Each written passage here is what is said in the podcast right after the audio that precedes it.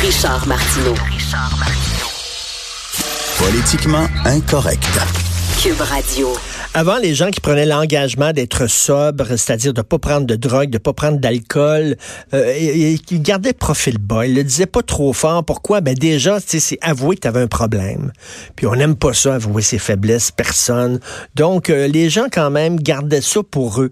Maintenant, il y a un nouveau mouvement où il y a plein de gens connus, entre autres dans, le milieu des chefs, parce que, tu sais, quand tu travailles dans un restaurant, tu as de l'alcool tout le temps autour de toi.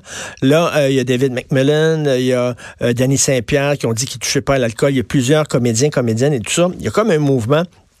Et, euh, les gens ne sont plus, sont plus euh, honteux de dire qu'ils avaient un problème d'alcool.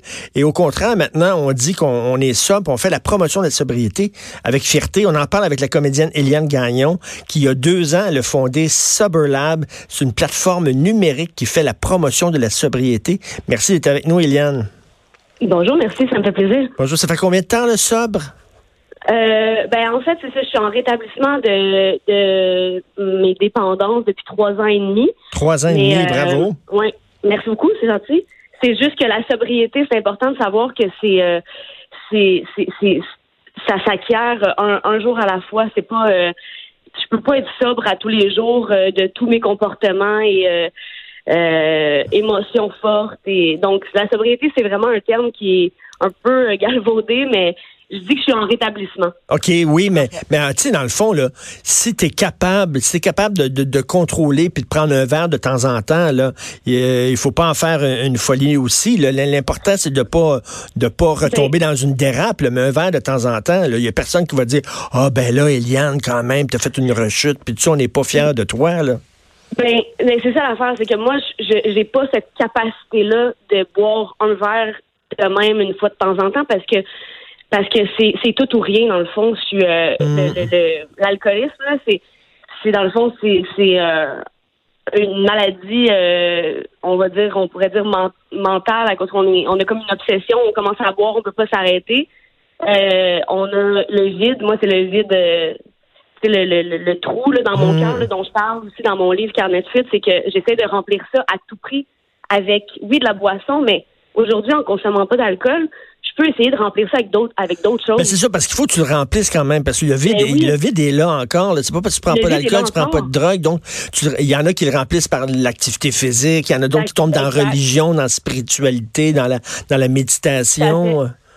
Oui, oui, oui. Puis, puis c'est important de trouver euh, quelque chose qui nous fait du bien. Puis c'est exactement pour ça que j'ai j'ai fondé Soberlab, c'est de d'encourager les gens à se tourner. Je dis la créativité, mais ça peut être simplement quelque chose de positif au lieu de retourner au comportement destructeur puis euh, les abus de substance. Parce que moi, pour avoir abusé de substance pendant 15 ans, j'ai développé une dépendance. J'avais le, j'avais une prédisposition à la dépendance mmh. euh, avec ma personnalité et tout. Mais euh, aujourd'hui, je sais que je peux pas toucher à un verre ou à une ligne ou à une poste, tu sais. Mais mais il y en a qui deviennent dépendants d'autres choses ou ils se mettent à faire l'exercice mais trop. Ils sont tout le temps s'ils sont pas au gym là, ils remplacent une béquille par une autre. ce qui est difficile c'est de plus avoir de béquille tout et ça ça doit être tough. C'est être équilibré puis souvent un alcoolique puis un, un toxicomane ou un dépendant euh, on n'a pas ça. On, c'est pas quelque chose qu'on connaît, l'équilibre, en fait. Moi, personnellement, je connais pas ça. Mais Eliane, Eliane, vraiment, là, franchement, là, connais-tu des gens équilibrés dans ta vie? Regarde, on je pense qu'on a tous une béquille, que ce soit le cul, que ce soit le travail, que ce soit le, gym, que ce soit l'alimentation, que, tu sais, vivre, Eliane, vivre, c'est difficile. C'est tough. On a tous, je pense, un trou à l'intérieur de nous. Je connais personne qui est parfaitement équilibré. Mais même si je, je rencontre une personne équilibrée, elle me ferait peur. Oui, ben, je suis complètement d'accord. Puis la vie, c'est un déséquilibre. Ben c'est important d'avoir un déséquilibre pour pouvoir retrouver cette espèce de. Tu sais, c'est des, montagnes russes, la vie, c'est comme ça, mais qu'est-ce qu'on fait avec ces montagnes, ces montagnes russes-là, pardon? Est-ce qu'on s'en va se, se geler pendant euh, cinq jours en ligne, puis hmm. après ça, on, on est abstinent, puis on, on veut on, on, veut euh, on, on veut fesser tout le monde parce qu'on ne consomme pas? Ou on essaie de trouver une sobriété puis un, équilibre de vie. moi, c'est l'abstinence. J'ai pas le choix d'être hmm. abstinence. J'ai bien de la misère un matin, excusez. Non, non, mais j'avais rencontré, mais Eliane, j'avais déjà rencontré euh, euh, dans le cadre de l'émission Les Francs-Tireurs un homme qui travaille avec des toxicomanes puis des, des, Ouais. des alcooliques, OK? Puis lui, il était très critique des AA, mais on tombera pas là-dedans. Mais lui, il dit, Mm, mm, on mm. peut, il dit, on peut apprendre aux gens à prendre un verre de temps en temps. Il dit, C'est pas vrai qu'ils doivent nécessairement devenir totalement Mm. 100% sobre. Il dit, on peut apprendre aux gens à boire raisonnablement. J'ai dit, vraiment, vraiment, vous êtes sûr de ça, monsieur? J'étais un je peu sceptique. Je suis très sceptique. Je pense que on dit euh, en anglais là, tu sais quand when you cross the line, tu sais quand tu as dépassé la limite, tu as tombé de l'autre bord, c'est bien dur de revenir. euh, c'est bien dur de revenir du côté de, de, de, de la modération. Moi, la modération, je crois pas vraiment à ça, mais ça peut marcher pour certains, mais pas. tu sais, Moi, c'est pas ça que, que, que je veux pour ma vie. Là. Mais, mais tu sais que tu gosses, tu peux gosser certaines personnes parce qu'il y a des gens qui vont dire ah, moi je l'ai non mais c'est vrai je l'invite pas dans mon party parce que elle est forte elle boit pas puis ça me ramène à moi quand je bois devant elle je me sens coupable je sens que je suis pas aussi forte qu'elle je sens que je suis faible puis tout ça fait que Ouais. je l'inviterai pas Eliane parce que oui elle me confronte Hein? Ben c'est clair. Puis je veux dire, on s'entend qu'aujourd'hui, avec la communauté Soberlab, puis tout ce que je mets en place, euh, genre j'ai des gens alentour de moi qui sont qui tendent vers la sobriété, qui sont en cheminement, qui veulent se rétablir de leur de leur trou dans leur cœur finalement, puis euh, amener quelque chose de beau puis de positif à, à l'humanité, tu sais. Puis euh, je pense que la destruction dans les abus de substance, c'est c'est pas nécessaire. mais y a-tu une mode autour de ça? Tu sais à un moment donné il y avait les straight edge la mode Ouais, straight edge. les-. Ah oui. Moi, je connaissais à un moment donné, je travaillais à la radio de Québec, puis il y avait une fille dans l'équipe. Puis tu sais, la première fois, je la vois avec des tatouages partout, puis des piercings, puis ça. Puis là, j'imaginais que c'était une fille de party, là. Tu sais, la façon dont... Non, non, elle était straight edge. Elle avait jamais pris d'alcool, puis elle veut rien savoir, aucune drogue, rien. Elle a vu la vie à frette.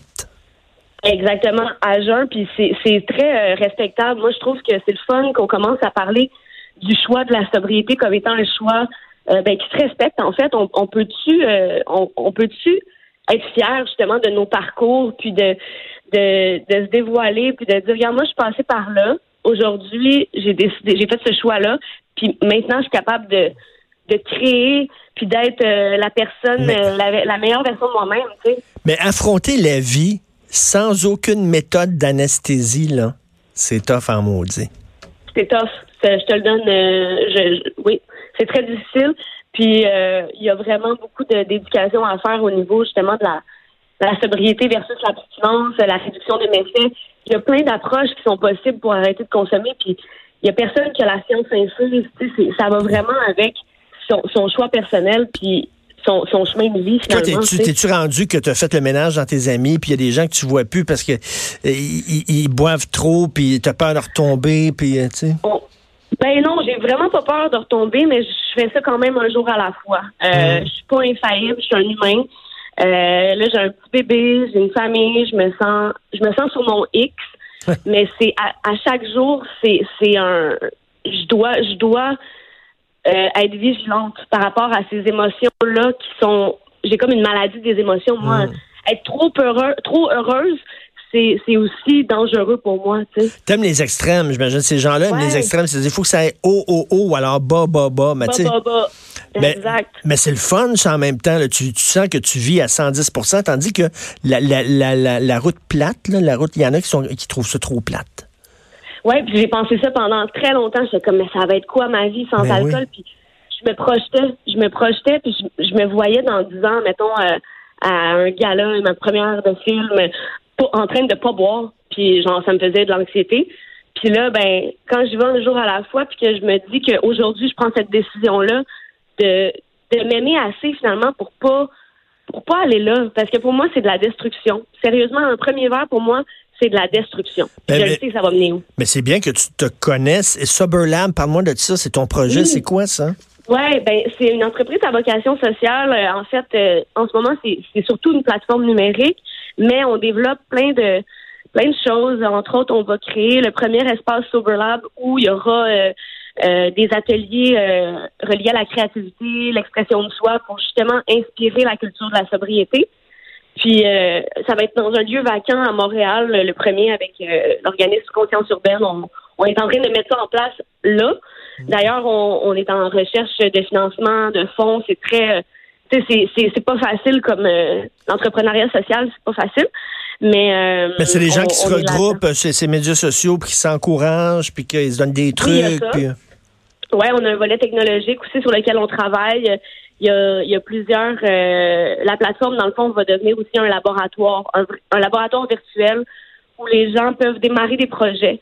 Puis je trouve que la suite logique aussi, c'est de euh, d'avoir un espace, un premier espace SoberLab pour euh, pour connecter, parce que si le l'addiction, c'est c'est on, on se déconnecte, on s'isole, mais quand on connecte, euh, il y a quand même quelque chose de très puissant dans dans la communauté justement. Mais Eliane, t'es d'autant plus courageuse que t'es une fille. Puis je pense que dans notre société, les filles qui boivent sont encore plus mal vues que les gars qui boivent. Ça se peut-tu? Ma mère était comme ça, elle disait, c'est une ivrognesse. C'est une ivrognesse. Elle Ouais. parlait des femmes qui... Tu sais, il y a un film qui s'appelle La femme qui boit, mais c'est vrai, n'importe un gars qui boit, c'est un gars de party. Puis ça, une fille qui boit, hein, tu sais. Ouais. Donc, c'est- c'est encore là des gros... euh, Des gros préjugés, là, ben oui. euh, ouais, préjugés. Euh, les femmes qui boivent ont le droit de boire, puis les hommes qui boivent, ils ont le droit de boire. Euh, encore là, euh, je sais pas si c'est mal vu. Moi, je sais que je sais que je trouvais mes, mon monde de party, là, qu'il soit gars ou fille, euh, je me... je- je- tout le monde était intense comme moi dans le temps de ma consommation. Là, fait que je me sentais pas jugée. Est-ce que tu j'ai demandé si toi, tu as fait du ménage dans ta vie? Y a-tu Oui. des gens qui t'ont mis de côté puis qui t'appellent plus n'importe parce que maintenant, tu es rendu straight? Hum, je ne sais pas. Je Ou alors, ou alors, on a des parties, ils aimeraient ça te casser, les puis ils sont tout le temps là. Oui, donc, bois donc, prenons ça, c'est bien bon, puis ça. Euh, je suis tellement public à propos de mon rétablissement que non, je pense que les gens respectent ce que je fais, puis comprennent la mission derrière, puis le, la souffrance associée. Fait que j'ai j'ai pas genre au début, ok, on s'entend les- la première année, c'est sûr que ça j'avais plus de, de, de les gens me questionnaient plus et tout, puis j'ai fait un ménage, je me suis même un peu isolée les six premiers mois de mon arrêt de consommation. Mais après ça, j'étais comme non, c'est pas vrai que je vais vivre isolée Hmm. honteuse de genre mon parcours puis que non au contraire là puis moi avec euh, ma tribune de jeunes avec euh, Ramdam dans quoi j'ai joué j'étais comme j'ai vu qu'il Et- fallait que j'en parle Et le fait d'en parler, de, d'être public avec ça, est-ce que c'est une façon aussi de, de t'assurer que tu vas continuer? Parce que là, on, on le sait, on te regarde, on te surveille, tu sais, puis t'as as pris comme un engagement avec nous tous, là. Pas seulement avec toi-même. Fait que là, ça te fait encore plus de pression, là. Tu peux pas, tu peux pas rechuter, là, parce qu'il y a plein de monde qui vont se sentir trahis, là. C'est-tu un peu ça? ouais ben non je me sens pas comme ça je pense que je continue de, de, de me voir comme un être humain faillible euh, qui fait ce qu'il a à faire en fait pour pas rechuter puis pour euh, continuer d'inspirer mais pas pas juste pour les autres J'ai- besoin de m'inspirer moi dans ma propre vie puis puis en le faisant ben ça ça a quelque chose ça il y, a- il y a quelque chose de positif qui en découle Mais mais je- oui c'est une grosse pression je vais te poser clair. la question à 100 000 OK? La question à 100 000 À partir de quel moment on a un problème d'alcool? Où tu tires la à ligne? partir à partir du moment où tu te demandes si tu as un problème d'alcool C'est excellent comme réponse. Si tu te poses la question, c'est que peut-être que effectivement. moi je me suis fait je me suis fait dire ça à un moment donné puis j'étais comme oh shit ouais j'avoue hein puis je pensais tout le temps que je mets tu que que je contrôlais mon mon, mon alcool puis que j'étais donc intelligente moi plus plus intelligente que la moyenne puis que je pouvais pas être une alcoolique je pouvais pas être euh, mais la Mais la- journée que j'ai compris la journée que j'ai compris que je faisais que quand je buvais tout sacrait le camp genre je, je devenais une personne laide conne je m'aimais pas je, je faisais du tort aux gens ben là, j'ai compris, j'ai dit, OK, ouais, ben. Mais, l'alcool, c'est partout. L'alcool, hey, viens t'en dans 100 cassettes, puis ouais, on va fêter, on a l'alcool. Oh non, je suis triste, moi boire, Ah, je suis content, moi boire. L'alcool est partout. L'alcool est partout, puis c'est banalisé, puis Ben oui. c'est ça le travail qu'il y a à faire, c'est de faire rayonner d'autres choses. Ben- faire rayonner la sobriété. Eliane, bravo, bravo, vraiment, là, t'es une super fille. Eliane Gagnon, Sober Labs. S-O-B-E-R-L-A-B. Euh, on peut aller voir ça sur, euh, ben, sur les médias sociaux, entre autres. Merci beaucoup, Eliane. Soberlab.ca, important, allez voir. OK, soberlab.ca. Merci. Merci, bye. Salut. C'est tout le temps qu'il nous reste. Demain, euh, on se parle à 10 heures. Euh, puis en fin de semaine, on va boire. Non, qu'est-ce que... Passez une excellente journée politiquement incorrecte.